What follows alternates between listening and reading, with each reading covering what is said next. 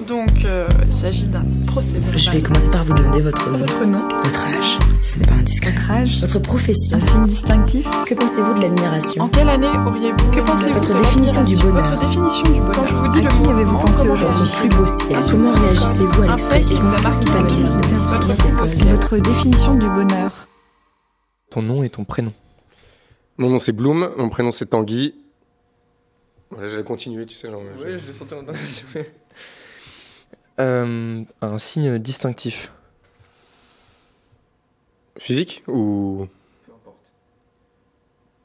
Je mets souvent des jeans. Euh, ton âge. 38 ans. Si tu étais une bestiole, euh, laquelle tu serais? Une araignée. Parce que je suis arachnophobe. Je déteste les araignées, donc je trouve ça intéressant d'être une araignée du coup. À quoi ressemblerait le livre dont tu es le héros?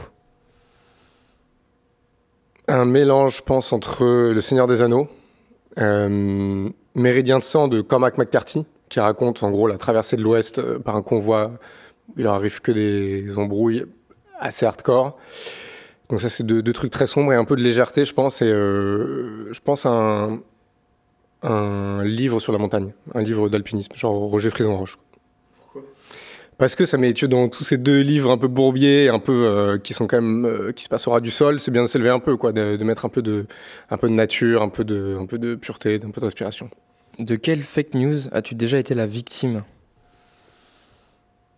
Aucune. Aucune. Euh, Plutôt radio dedans ou radio dehors? Ça c'est un dilemme, c'est un, c'est un dilemme impossible. Si je devais choisir, je dirais euh, radio dedans quand même. Radio dedans parce que la radio dedans on peut fabriquer, on peut mentir beaucoup plus qu'à l'extérieur, on peut on peut créer des choses pour faire croire. Et moi, ce qui me fait vraiment kiffer dans la radio, c'est ça, c'est de donner du rêve, enfin de créer du rêve plutôt, c'est de faire fonctionner l'imaginaire. Et de toute façon, la, la radio, c'est euh, c'est un mensonge. Enfin, c'est une forme de mensonge sonore. Euh, euh, donc, je dirais radio dedans. Même si radio dehors, euh, ça reste quand même extraordinaire parce que du coup, on est confronté au réel et on est obligé de modeler le réel sans le sans le transformer. Une recette de cuisine que tu connais par cœur Euh, le gâteau yaourt. Alors, il faut prendre un pot de yaourt, euh, le vider, nager dans un saladier. Ensuite, on met trois pots de sucre, deux pots de farine, euh, trois œufs, euh, un petit peu de sucre vanillé, un peu de levure, un demi-pot d'huile de colza. Il n'y a plus qu'à mélanger, mettre au four. 35 minutes. 180 degrés. Quelle est ta méthode pour garder les oreilles grandes ouvertes? Euh, bah, c'est de me, de me souiller les oreilles euh, avec de la musique extrême. Euh, du euh, grindcore, de la noise, euh, du death metal, du black metal, voilà. C'est, ça maintient les oreilles ouvertes, par nécessité. Euh, Si la soirée Nova Grunt Nick la Radio avait eu lieu, sur quel euh, morceau tu aurais aimé danser?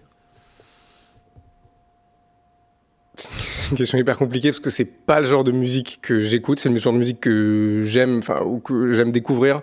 Donc là, je fais confiance à Renaud qui fait le podcast Faya. euh, et en fait, je ne connais absolument aucune des musiques qui passent. Elles me font toujours danser. Donc je vais te faire une réponse de, une réponse de lâche qui est euh, tous les morceaux.